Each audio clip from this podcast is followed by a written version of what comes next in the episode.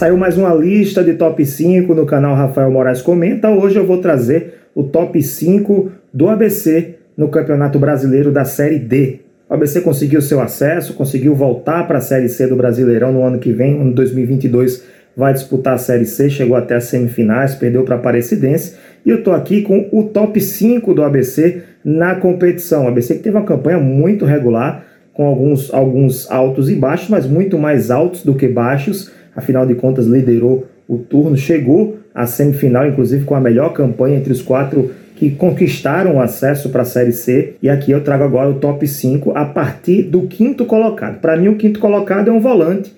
Vinícius Paulista não se firmou como titular, foi titular boa parte da competição. Quando Felipe Manuel chegou, ele foi entrando aos poucos e o Moacir Júnior preferiu escalar Felipe Manuel como titular, mas o Vinícius Paulista entrava, entrava em praticamente todas as partidas, inclusive jogando como zagueiro também, não só como volante de origem, o primeiro volante, aquele jogador é, de pegada, mas que também tem um bom passe e consegue é, iniciar a transição ofensiva do time. O Vinícius Paulista fez 18 dos 22 jogos na competição, 11 vezes titular, fez três gols em um dos jogos. Ele fez dois gols de cabeça, dois gols de um gol de cabeça e outro com um lance aéreo, mas não foi de cabeça. Mas fez os dois gols contra o Central na vitória por 2 a 0. Na quarta colocação, para mim, um dos líderes desse time do ABC, capitão, inclusive o Netinho, lateral direito, 21 dos 22 jogos, só não jogou uma partida porque foi poupado, senão estaria também em campo em todos os jogos da, da, da competição, foi 21 vezes titular, muito regular, não fez gols, mas deu três assistências para gols e era um jogador muito efetivo no apoio. Eu não tenho aqui o número de assistências para finalizações, mas certamente foram muitas durante toda a competição, porque ele estava sempre presente ali na frente, indo à linha de fundo, ajudando o ABC a, a chegar ao ataque e marcar seus gols. Na terceira colocação, o primeiro atacante do trio do ABC, né, o Gustavo Henrique, 15 dos 22 jogos, 15 vezes titular, 7 gols assinalados, foi o vice-artilheiro do ABC na competição, chegou para suprir uma lacuna. O ABC precisava muito de um jogador com sua característica, mas é referência de ataque.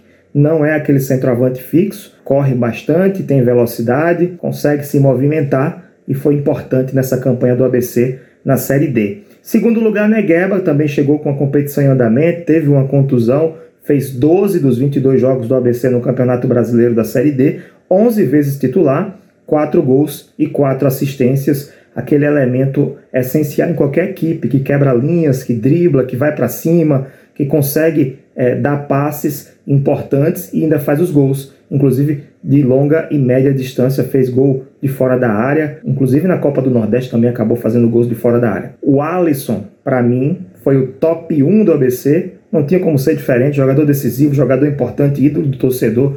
Na reta final, no mata-mata, ele foi soberano. Foi o melhor jogador do ABC entre todos do elenco. Ele fez 16 dos 22 jogos, se machucou no início do campeonato. Depois que voltou, começou a entrar no ritmo, começou a crescer a sua produção. Foi 13 vezes titular, fez 8 gols e deu 6 assistências para gols. importante, o mais importante disso tudo, foi muito importante, foi essencial na campanha do ABC nessa reta final do mata-mata, fazendo gols decisivos, fazendo atuações é, exemplares, digno de um ídolo de um clube de futebol. E ainda posso citar mais dois jogadores aqui que poderiam estar aqui certamente entre os cinco, mas por alguns motivos, por um motivo ou outro, não entraram no meu top 5. Um deles é o Claudinho, 14 dos 22 jogos, 9 vezes titular, 4 gols e 3 assistências para gols. Por que, que ele não entrou? Se machucou no meio da competição, perdeu a posição, quando voltou, já voltou na reta final, sem ritmo, não repetiu as boas atuações que aconteceram durante a competição, principalmente na primeira fase. E o Alan Dias, meio campista do ABC, 8 dos 22 jogos, chegou já para o mata-mata, chegou para a reta final, foi oito vezes titular, fez gol, um gol e deu uma assistência para gol.